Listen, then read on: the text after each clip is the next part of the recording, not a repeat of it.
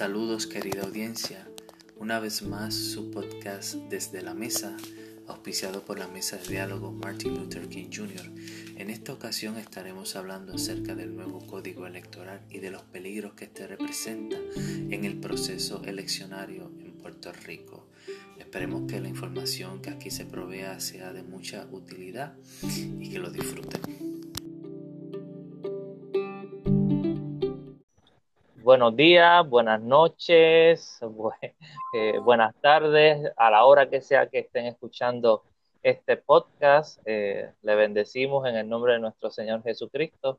Aquí hay otro podcast más de la mesa de diálogo Martin Luther King Jr. desde la mesa.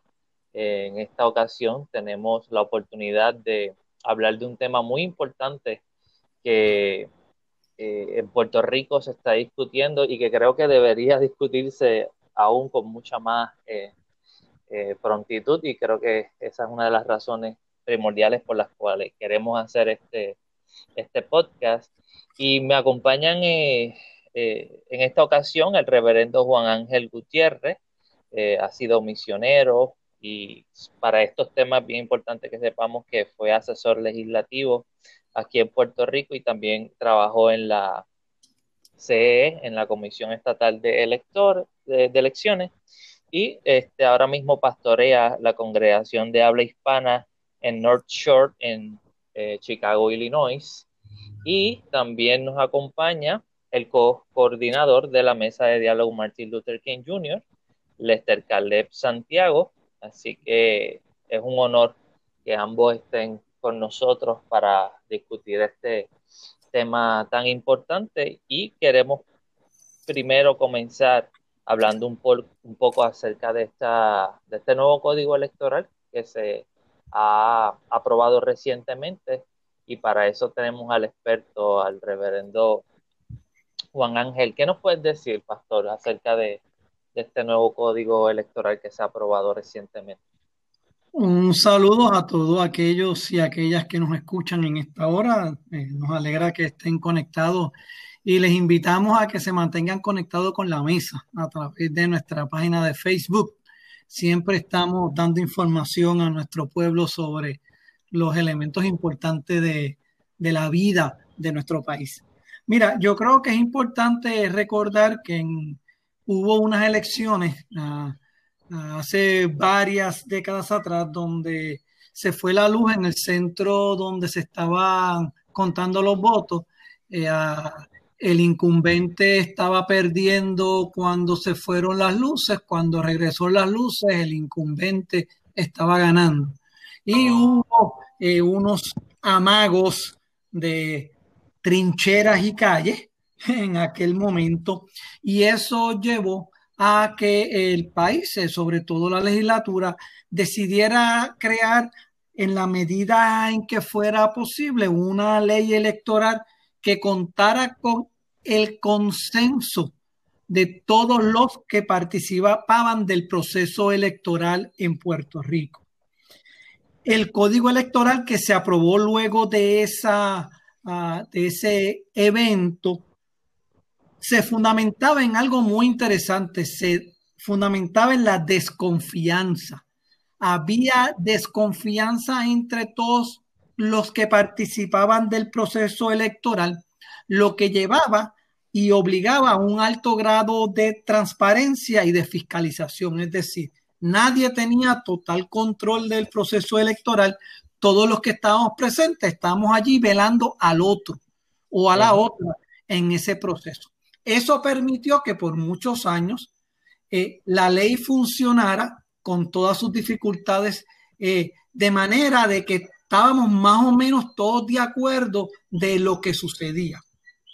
¿Cómo? ¿Qué es lo importante de la ley previa? Era que había presencia de todos los partidos en todas las instancias electorales de procesamiento y de escrutinio.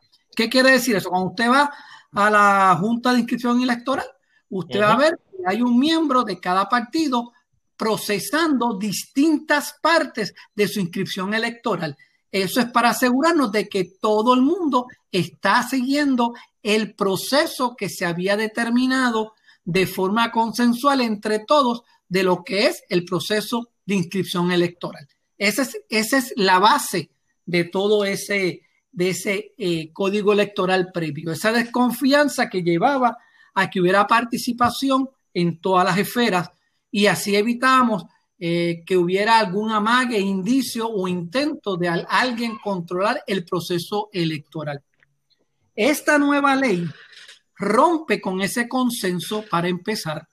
Ahí hay que decir que lo primero que debemos decir es que esta ley solamente tuvo una, uh, una vista pública, una sola vista pública.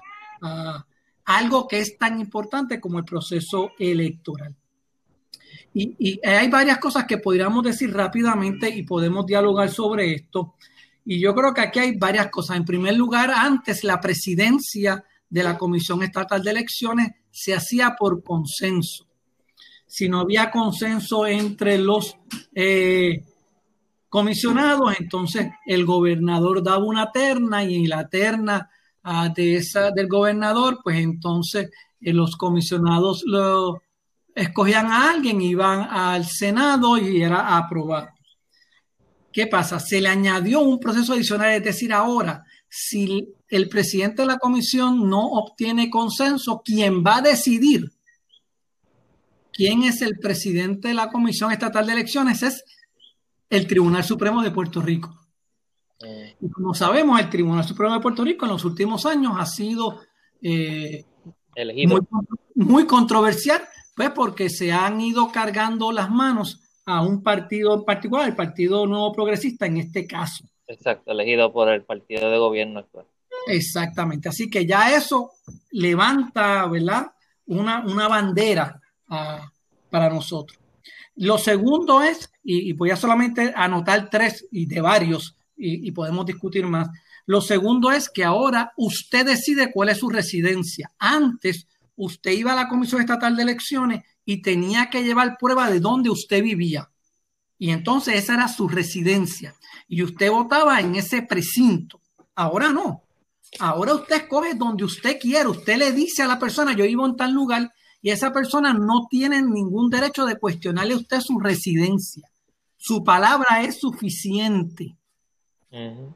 Y así que eso significa, y además decía que es la última residencia la residencia que usted quiere, es decir, usted estuvo viviendo en, en Caguas por 20 años, se mudó hace 5 a San Sebastián y quiere votar en Caguas, pues usted pone la dirección de Caguas, ya está. Eso, ya eso es suficiente. No tan solo eso, sino que usted va a poder enmendarla a usted mismo a través de la internet, lo que es un gran, eh, un gran problema.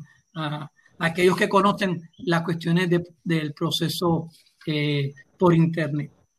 Y en tercer lugar, eh, y que quizás es lo más peligroso, es la idea del voto ausente y el voto por adelantado.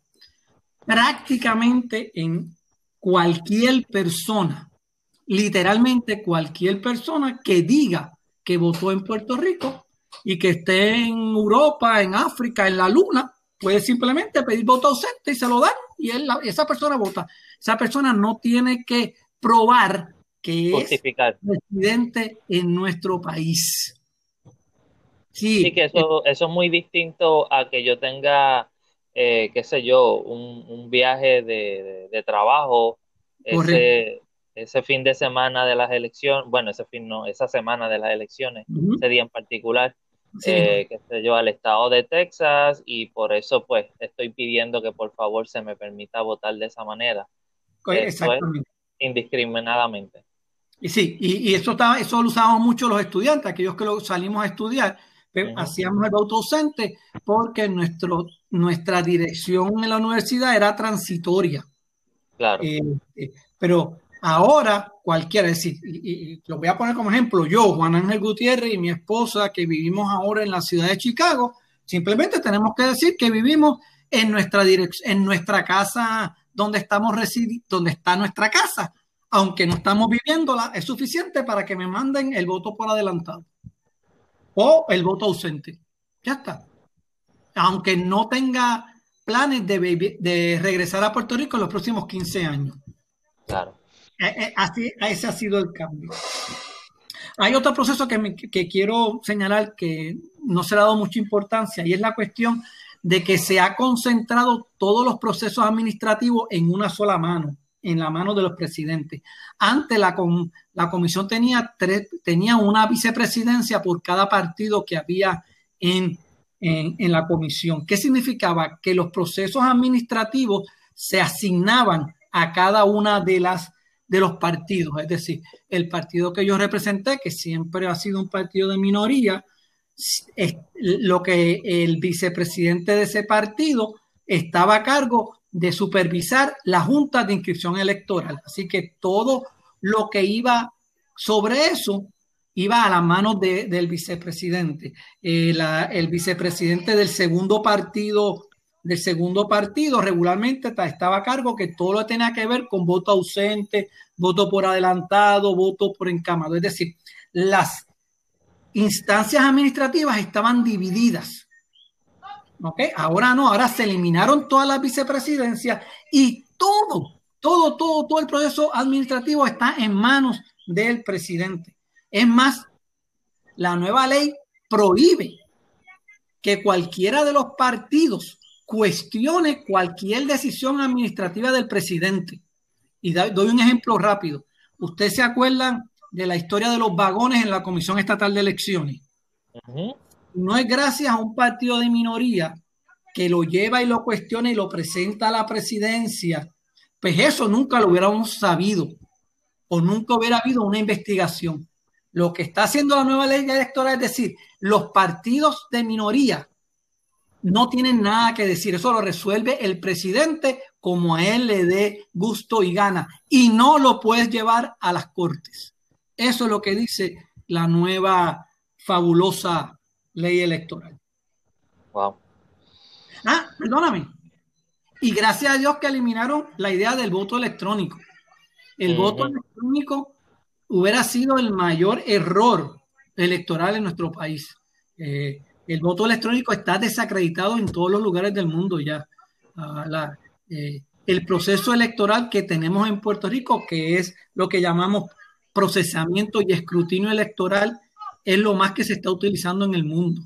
Ah, y si quisiéramos hablar un poco más sobre eso, lo hacemos más adelante, pero lo que quiero decir es que el proceso electoral que tenemos en este momento es de lo mejor que hay en el mundo uh, que se utiliza en el proceso electoral. Bueno, Lester, ahora te queremos invitar a la mesa para que nos comentes también la perspectiva que tú le has estado mirando a, a esta nueva eh, ley. Claro, la mesa de diálogo Martin Luther King se ha unido a las voces que han levantado la alerta ante estas irregularidades, estas grandes deficiencias y esta gran vulnerabilidad al proceso democrático puertorriqueño que el reverendo Gutiérrez eh, ha esbozado de manera sucinta y los riesgos que constituye para vulnerar la, la, el deseo, ¿verdad? Y los, los, los resultados de las elecciones en Puerto Rico. Hay que ver con sospecha cómo eh, estos cambios eh, intentan eh, redirigir los resultados de, las elecciones a, a, escasos cuatro meses de las elecciones generales y a escasos días de las primarias partidistas. Y nosotros como Mesa de Diálogo Martin Luther King eh, vemos esto como un nuevo ataque a los procesos democráticos en nuestro país, que en lugar de ser eh, fortalecida la democracia, eh, estos, estos actos lo que hacen es disminuir la, una, una democracia, como decimos nosotros, desnutrida, una democracia que ha por, por, la, eh, por el coloniaje. No podemos hablar de democracia en Puerto Rico en su expresión más cabal, pero si algo eh, nos quedaba con una ley electoral que era defendible y decorosa, pues ahora la mayoría que domina la Cámara y el Senado y quienes administran el territorio colonial hacen un giro a este proceso electoral puertorriqueño eh, que había sido de, por consenso hacia el dominio absoluto de un solo partido y eso es un, un virus, ¿verdad? Eso es un virus nuevo en, eh, para el pueblo eh, que aplasta la voluntad y asfixia el reducido espacio de participación democrática que existe en nuestro pueblo. Piensen que lo que hemos visto, sí. Déjame darte un ejemplo de lo que acabas de decir, que no lo mencioné, pero lo aprovecho para mencionarlo. El Partido Nuevo Progresista puede perder las elecciones, pero tener el control de la presidencia de la Comisión Estatal de Elecciones. Porque ahora quien, quien tiene control de la Comisión Estatal de Elecciones no es quien gane las elecciones, es el partido que tenga mayores votos íntegros bajo su insignia. Y fíjate que cuando eso ocurre, eh, eh, ese ejemplo que acaba de dar Juan dentro de los dentro de muchos de lo que ha dado, lo que hace es romper, eh, destruir un pacto social y político que por décadas ha mantenido cierta cohesión en, la, e, en el pueblo puertorriqueño, cohesión y confianza hacia el proceso sagrado de, de la, del voto, ¿verdad? Y de la voluntad del pueblo, porque si algo precia este país es, eh, ¿verdad? Como decían nuestros abuelos, el, eh, el, el, sagrado, ¿verdad? Derecho al voto. Y, el derecho al voto se, se, pone en riesgo cuando eh, se manosea eh, la ley electoral puertorriqueña que había sido diseñada para mantener ese balance. Así que estamos frente a una aprobación de un código electoral vergonzoso que deja sin voz a los sectores minoritarios que, como bien ha dicho Juan, han sido los que eh, muchas veces han representado país. La mesa de diálogo ha levantado una voz de alerta y junto a 70 firmantes laicos, reverendos, pastores de las iglesias de Puerto Rico, eh, bautistas, metodistas, discípulos de Cristo, evangélicos unidos, de las iglesias de puertas abiertas, de las iglesias, eh, diversas iglesias de Puerto Rico, más de 10 iglesias, hueleyana, eh, a lo largo y ancho del país, nos hemos unido en esta voz de alerta para eh, llamar y le, la atención hacia los sectores eh, con conciencia del país, a los sectores que tienen eh, pertinencia para desarrollar opinión pública sobre esta grave amenaza que está sobre eh, amenazando la democracia puertorriqueña. nosotros creemos que hay que preservar las pocas pero emblemáticas libertades que hemos conquistado y eh, de un solo partido, aprovechando el, el, dominio en Cámara, Senado y en la gobernación del país, le han infringido al, al país este, un ataque serio que pone en eh, moribunda la democracia puertorriqueña. Y me, llama la atención que esa, o sea, esa respuesta por parte de los demás partidos creo que no ha sido lo suficientemente este, con voz, ¿verdad? Con potencia para eh, oponerse a esto. No, no sé qué me puedan decir acerca de...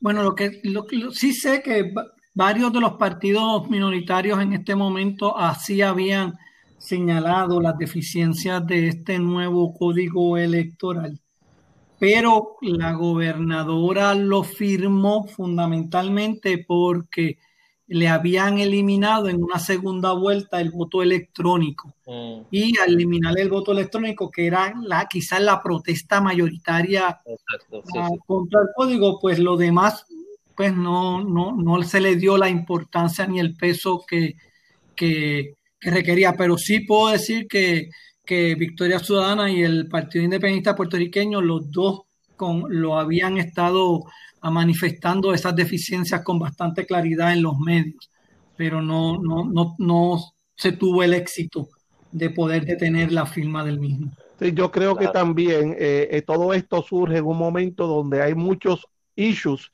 discutiéndose en el país y la, la, la, atención está dividida y fragmentada por eh, todos los asuntos que se están dilucidando eh, eh, públicamente en los diferentes espacios donde se están dando transformaciones y, ataques al, sector sindical, al sector ambiental, a los sectores comunitarios, todo el, problema con el, el, el COVID-19, las pandemias, el problema con la Junta de Control Fiscal, eh, eh, la lucha y eh, la fragmentación que, se da dentro de la lucha de unas primarias, los, los, intereses, los esfuerzos, las energías están muy fragmentadas y se, se, experimenta, ¿verdad? Lo que otros teóricos han llamado, ¿verdad? El, el efecto del shock, ¿verdad? Todo ese choque deja paralizado a, a un pueblo ante unos unos, ataques tan abrumadores que, se ciernen sobre el pueblo puertorriqueño. Sin embargo, hay siempre voces alertas, han habido personas, eh, individuos que han levantado la voz eh, y que han, eh, ¿verdad?, señalado los vicios de esta ley electoral y nosotros como parte del pueblo cristiano estamos, estamos llamando a, a todo el pueblo puertorriqueño, a los sectores religiosos, a los sectores no religiosos del país a que comencemos eh, a exigir eh, atención a este asunto, a resistir, ¿verdad? Esta ley electoral, a no dejar de hacer la denuncia y desde ya nosotros ponemos eh, con cierta duda los posibles resultados de unas elecciones que pueden estar seriamente afectadas por, por estos cambios introducidos por esta eh, eh, ley electoral. Nosotros entendemos que el pueblo tiene en sus manos el arma del voto, tiene el arma y el alma del voto.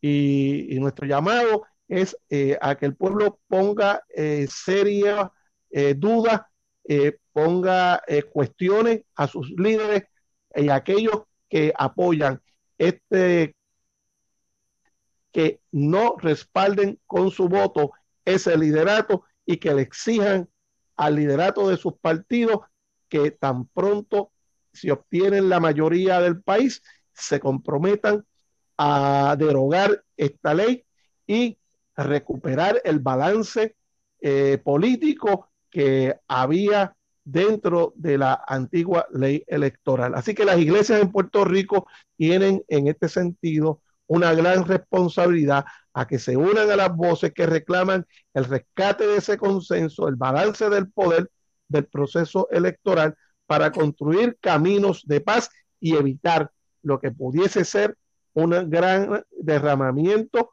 de sangre en el país si las elecciones eh, resultan ser contrarias a la voluntad del pueblo, producto de toda este eh, manoseo de la ley electoral de Puerto Rico. Hacemos responsables a los políticos de mayoría que tuvieron en sus manos eh, evitar esto y que ahora el pueblo tendrá que responder de la manera más responsable eh, que tenga a, su alcance. Excelente, Lester, ese llamado que haces, eh, sumamente necesario y oportuno en este momento. Y a esa teórica del cual hablaste, Naomi Klein, la doctrina del shock, Definitivamente esta, pandemia nos ha dado duro y, todos los demás escándalos de corrupción que hemos visto recientemente, ciertamente nuestra eh, eh, tenemos nuestra vista puesta en un montón de cosas y ahí a última hora aprovechan para pasar estas medidas que como tú dices en Puerto Rico aunque como muy bien lo has definido nuestra democracia tiene que ponerse de unas comillas porque un territorio eh, de los Estados Unidos, una junta de supervisión fiscal que controla todo el presupuesto del país, pues eso no es exactamente una democracia. Pero ciertamente cuando alguien ganaba eh, en noviembre de los años eleccionarios, nadie ponía en duda, ¿verdad? Por lo menos los, los años recientes, porque ya Pito nos habló, el pastor eh, nos habló de, de, cómo en, en, unas décadas pasadas sí hubo problema con eso, pero ciertamente si, si ni siquiera en ese proceso eh, de, elección de voto podemos confiar, pues ciertamente gobernadores que han ganado recientemente con un cuarenta y pico bajo por ciento, eh, ya eso no es una democracia robusta, ¿verdad? Sabemos que la, una democracia robusta debe estar por encima del 50%. Eh, así que todas esas cosas siguen erosionando nuestra poca democracia o, que, que tiene el país Así que me parece que, es un llamado sumamente importante y, una voz de alerta que estamos levantando en esta ocasión y esperemos que este, esta conversación pueda correr entre nuestros hermanos y hermanas en nuestras congregaciones y fuera de nuestras congregaciones para que podamos estar muy atentos a lo que está sucediendo en estos procesos. Ah, antes de retirarnos, eh, Yaeli y Juan Ángel, quiero invitar a las personas que nos escuchan a mantenerse en contacto con nuestra página de Facebook de la Mesa de Diálogo Martin Luther King. En las próximas semanas eh, vamos a estar haciendo un pronunciamiento sobre el proceso electoral puertorriqueño. Eh, así que les pedimos que se mantengan atentos, que corran la voz y que compartan este podcast con sus contactos con sus familiares, con sus amigos, con sus, las organizaciones de contacto, para que este tema eh, no caiga en el silencio y sea un tema de diálogo sobre la mesa y en nuestros grupos. Perfecto. No sé si quieres añadir algo más, este Pastor Juan Ángel.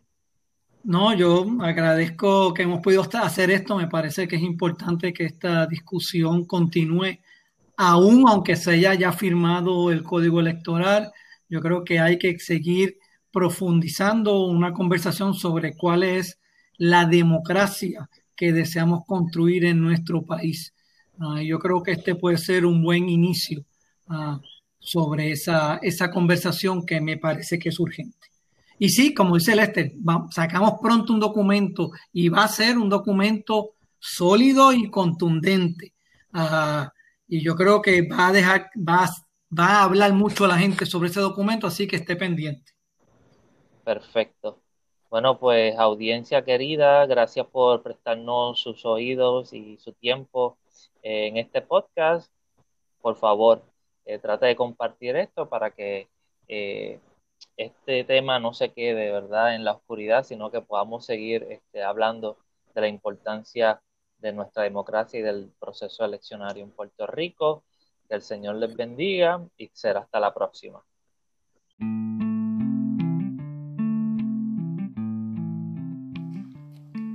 Este ha sido nuestro episodio número 4 tema muy importante que era necesario discutirse y esperemos que lo puedan compartir con sus amigos y sus familiares. Muchas gracias por la confianza que nos brindan a la mesa de diálogo Martin Luther King Jr. a llegar a sus hogares, a llegar a sus autos, a llegar a sus eh, dispositivos y poder compartir un poco de la voz profética en estos momentos. Muchas gracias.